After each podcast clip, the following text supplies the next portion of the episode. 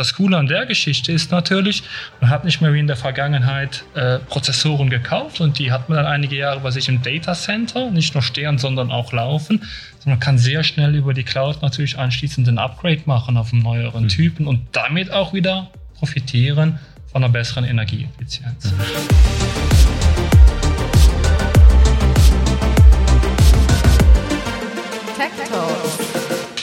Willkommen zum IPT Tech Talk Podcast. Heute zum Thema Sustainability in allem AWS. Mein Name ist Andrila Reida. Ich bin Principal Consultant bei der IPT, berate unsere Kunden zum Thema Cloud, Kosten und auch Sustainability. Und heute habe ich einen Gast von AWS dabei, darum werden wir uns vor allem auf AWS-Themen konzentrieren, wenn wir schon mal jemanden da von Ihnen haben. Christian, möchtest du dich kurz vorstellen? Ja, sehr gerne. Hallo, mein Name ist Christian Nicol. Ich bin Solutions Architect bei AWS. Ich freue mich, heute hier sein zu dürfen und um dieses wichtige Thema mit dir zu besprechen. Ja, lass uns doch direkt einsteigen in das Thema, André. Ähm, wieso ist das Thema Sustainability auch in der IT relevant? Mhm. Ja, also es, heute Morgen im Radio gehört, äh, es ist 0 Grad Grenze in der Schweiz hat äh, den höchsten Punkt erreicht seit äh, Messbeginn. Also das ist äh, irgendwie 5000 Meter über Meer ist jetzt 0 Grad gewesen. Das ist jetzt sie mit einem Ballon gemessen. Das zeigt eigentlich, Sustainability ist super wichtig, weil es betrifft uns alle. Äh, wir müssen etwas ändern und IT trägt natürlich auch ein bisschen dazu bei. Klar ist jetzt nicht der, der grösste Brocken, was äh, CO2-Ausstoß ausmacht, aber es ist doch vergleichbar mit dem Flugverkehr auf der Welt. Und darum haben wir natürlich auch die Verantwortung als Architekt, äh, als IT-Unternehmen, um unseren Beitrag zu leisten und da optimieren. Auf der anderen Seite ist es auch das Bedürfnis von vielen Leuten. Das heißt, es sind Investoren, äh, andere Stakeholder, Kunden, Mitarbeiter von Firmen, wo äh, das Thema wichtig ist. Äh, zum Beispiel auch zum neuen Talent äh, finden musst du heute wahrscheinlich immer mehr auch sagen, hey, wir sind sustainable. Und wir machen etwas, wir kümmern uns um die Themen, weil das, ja, man sieht, die Jugend sind die, was es am meisten betrifft und die sind natürlich auch äh, sehr interessiert daran, dass etwas geändert wird. Ja. Jetzt, äh, ja, wir wissen, wir müssen etwas machen. Christian, wie siehst du das? Wie passt das mit Cloud zusammen? Ja, die beiden Themen passen sehr gut zusammen. Und das liegt daran, dass die Cloud-Unternehmen ermöglicht, energieeffizienter und nachhaltiger zu werden. Bei unseren Kunden sehen wir typischerweise drei Szenarien. Das erste Szenario ist folgendes, dass Unternehmen hingehen und ihre IT-Anwendungen, die in ihren Datenzentren laufen, in die AWS Cloud zu bringen. Und dadurch profitieren sie erstmal von einer sehr energieeffizienten unterliegenden Infrastruktur und können so schon mal CO2-Emissionen reduzieren. Das zweite Thema ist meistens auch anschließend, nämlich dann geht es darum, wie kann ich meine IT-Architektur, meine IT-Anwendung weiter optimieren? Welche Möglichkeiten habe ich dafür? Das ist eigentlich das zweite Thema, was wir haben. Das dritte Thema ist dann über den klassischen IT-Tellerrand hinweg, nämlich wie kann ich Geschäftsprozesse nachhaltig optimieren? Und hier kommen zum Beispiel Services äh, einher, die wir auch anbieten im Bereich Data Analytics, Machine Learning, um Geschäftsprozesse zu optimieren. Ich glaube, was ganz wichtig ist, ist, dass Unternehmen nicht nur das eine oder das andere machen, sondern dass sie das Ganze ganzheitlich betrachten. Mhm. Okay, jetzt sind die drei Punkte. Und zuerst, wenn ich es richtig verstanden habe, ist es so ein bisschen darum gegangen, Cloud selber. Und was macht jetzt AWS da konkret? Ja, das können wir uns gerne anschauen. Ich glaube, was hier hilft, ist nochmal grundsätzlich zu verstehen, wie ist die AWS Cloud aufgebaut. Wir haben heute 32 Regionen und 102 Verfügbarkeitszonen. Am besten machen wir das wahrscheinlich, wenn wir uns mal die Schweizer Region anschauen, also die Region Zürich, die wir letztes Jahr eröffnet haben. Wir haben hier eine Region mit drei Verfügbarkeitszonen und in jeder Verfügbarkeitszone haben wir ein oder mehrere Rechenzentren. Hm. Und in der Vergangenheit hat es Studien gegeben, die haben analysiert, ja, wie ist denn die Energieeffizienz von AWS-Regionen verglichen zu traditionellen durchschnittlichen Datacentern? Und ähm, für Europa waren unsere AWS-Regionen bis zu einem Faktor fünfmal mehr energieeffizient als durchschnittliche Rechenzentren von europäischen Unternehmen. Und das denke ich sehr eindrücklich. Und es macht Sinn, genauer zu verstehen, weshalb ist das dann überhaupt so? Und ein großer Punkt ist hier mit Sicherheit die Hardware-Auslastungsrate. Traditionell haben Unternehmen eine Hardware-Auslastungsrate von 15 bis 30 Prozent. Das heißt, sehr viel Kapazität wird gar nicht genutzt, oder? Und das sind dann äh, in der Regel ähm, Pufferkapazitäten, die verwendet werden für Monatsabschlüsse und für Black Fridays, vielleicht für Notfallszenarien. Ähm, und da haben wir natürlich bei AWS eine deutlich höhere Auslastungsrate. Mhm. Und äh, schnell Einwurf, das ist ja nicht so, dass die Kapazität einfach keinen Strom verbrauchen, wenn sie nicht gebraucht werden. Oder? Genau, die brauchen trotzdem Strom, oder? Die brauchen trotzdem Strom, die laufen und das ist eigentlich der erste Faktor, wo wir merken, diese höhere Auslastungsrate spielt hier wirklich eine Rolle.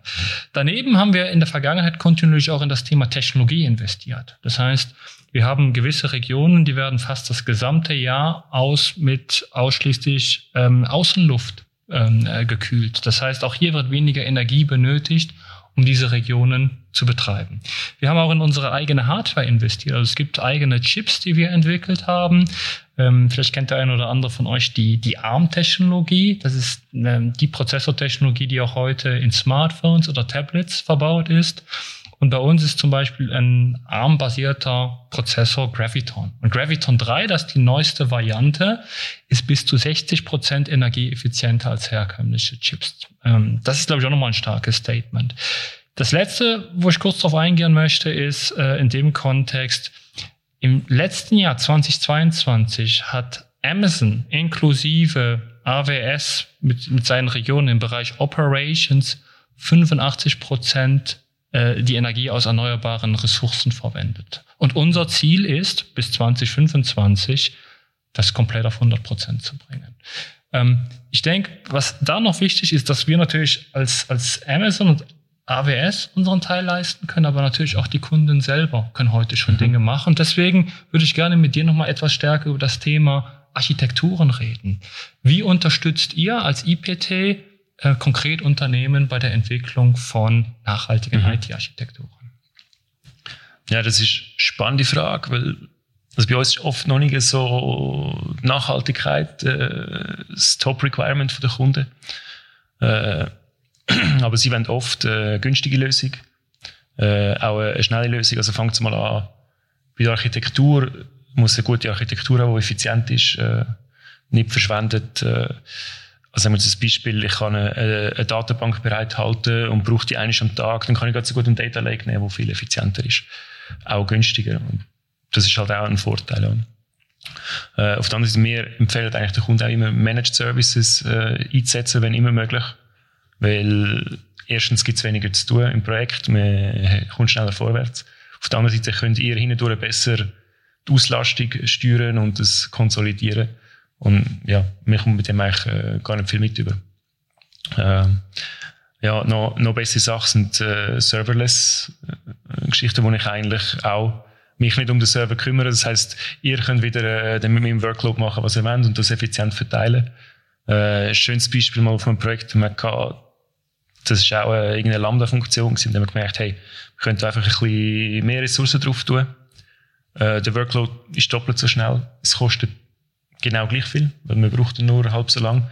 Also die Flexibilität, die man auch mit dem bekommt, äh, bringt das sonst sehr viel und eben hat einen guten Nebeneffekt, dass sie auch für ja. Nachhaltigkeit äh, hilft.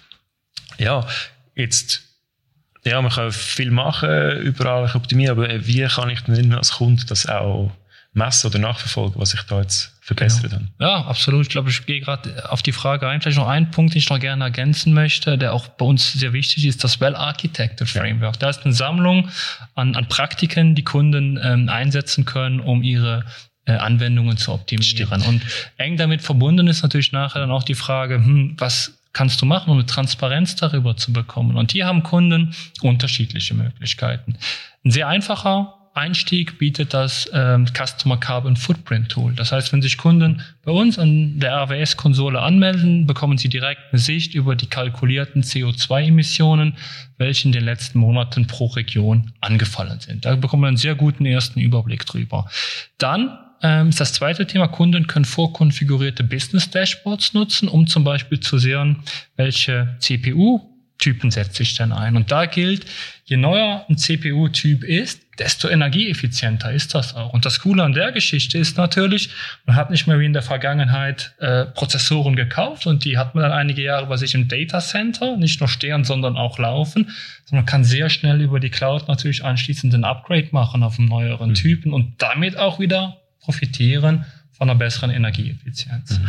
Und das dritte Thema, was, was Kunden auch bauen, sind sogenannte Proxymetriken. Dabei bringen sie Businessmetriken in Relation zu IT-Metriken. Hört sich noch ein bisschen abstrakt an, deswegen ein Beispiel. Wenn ein Kunde zum Beispiel einen Webshop auf AWS betreibt, dann ist für ihn relevant, wie viele Benutzer habe ich am Tag oder pro Stunde.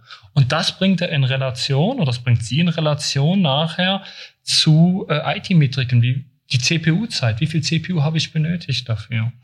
Und da ist natürlich die Idee, in kurzen Feedback-Intervallen zu sehen, wie verändert sich das Ganze? Wenn ich jetzt die Anwendungen optimiere, schaffe ich es zum Beispiel, mehr ähm, Besucherinnen mit gleichbleibender ähm, Energieeffizienz und mit gleichbleibender CPU zu ähm, bedienen. Von daher glaube ich, das ist ein spannendes Thema und was wir dort beobachten bei unseren Kundinnen und Kunden ist, dass sie es schaffen, über diese Maßnahme nicht nur nachhaltiger zu werden, sondern auch, dass sie Kosten rausnehmen. Ich glaube, da ist auch nochmal ein Thema gewesen, wie ist denn die Abgrenzung ähm, zwischen Sustainability und FinOps? Wie erklar, mhm. erklärt ihr das euren Kundinnen? Ja, vielleicht schnell FinOps äh, oder Financial Operations geht es darum, Kosten zu managen, vor allem in der Cloud und äh, auch optimieren, ja, dass man äh, Geld kann sparen am Schluss. Äh, das ist für unsere Kunden äh, und Kundinnen sehr spannend, natürlich. Sie können Geld sparen. Äh, und das Gute ist, meistens ist das günstigste auch das nachhaltigste. Ja, und vor allem eigentlich die Energie, die man gar nicht braucht. Das heißt, wenn ich jetzt nicht äh, auf Bern fahre heute, dann habe ich die Energie auch nicht verbraucht. Und genauso ist es natürlich auch mit Software. Wenn, wenn die nicht läuft, nicht rechnet, unnötig, dann habe ich dort schon mal gespart. Ja, wir haben dazu Übrigens ein, ein IPT-Grundlagen-Podcast äh, für unsere Zuhörer. Den könnt ihr äh, im Internet auch finden, wo ihr den gefunden habt. Äh, das sind der Cyril Rüttimann und der Raphael Brunschweiler erklären dort FinOps im Detail.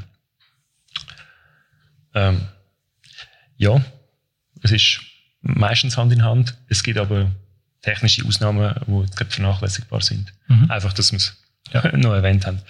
Ja, äh, Jetzt okay, jetzt haben wir über Grundlagen geredet, aber gibt es auch konkrete Use Cases, wo, wo Kunden können umsetzen können, um nachhaltiger werden? Absolut, da gibt es einige Use Cases, die wir gesehen haben und ähm, die sind eigentlich auch super spannend, diese Use Cases, weil wir haben heute die Technologie, ob das im Bereich Data Analytics, ob das im Bereich IoT, Machine Learning ist, um auch wirklich Geschäftsprozesse zu optimieren.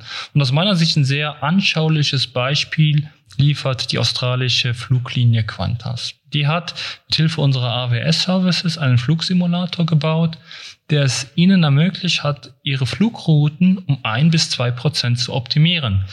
Das hört sich jetzt im ersten Blick noch nicht noch so viel an, aber da ist einiges hinter. Das, diese ein bis zwei Prozent ist natürlich ein sehr großes Volumen, was eine Quantas hat. Und sie haben es geschafft, ähm, hierdurch 50 Millionen Kilogramm CO2 äh, Emissionen zu reduzieren und pro Jahr auch 40 Millionen US-Dollar zu sparen, weil der Treibstoff natürlich mhm. nicht ähm, mehr benötigt wurde an der Ecke.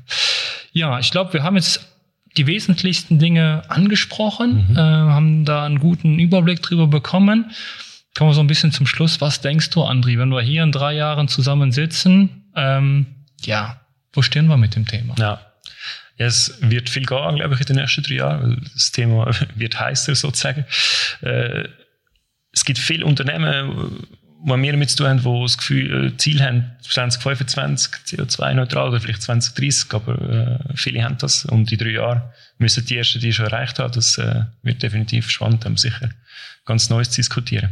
Äh, wie siehst du das? Ja, wir sind da auch genau mit unseren eigenen Zielen unterwegs. Unser Ziel ist bis 2030 100 Prozent erneuer, mit erneuerbarer Energie unterwegs zu sein. Wir sind da auf einem guten Weg, das Ganze 2025 zu schaffen. Wir arbeiten da hart dran. Und ich glaube auch, das Thema wird weiterhin an Bedeutung gewinnen, Und wir werden ähm, Cases, die wir jetzt vielleicht heute noch bei der Quantas gesehen haben, auch in den nächsten Jahren verstärkt bei lokalen Unternehmen beobachten. Mhm. Die Technologie ist da, man kann loslegen, es braucht den Willen, mhm. es braucht die Partner, die da unterstützen bei. Und äh, dann glaube ich, haben wir da eine, eine sehr spannende Zukunft vor uns. Super, das ist ein schönes Schlussstatement. Danke vielmals, Christian, dass du da dabei bist. Und danke euch allen fürs Zuhören.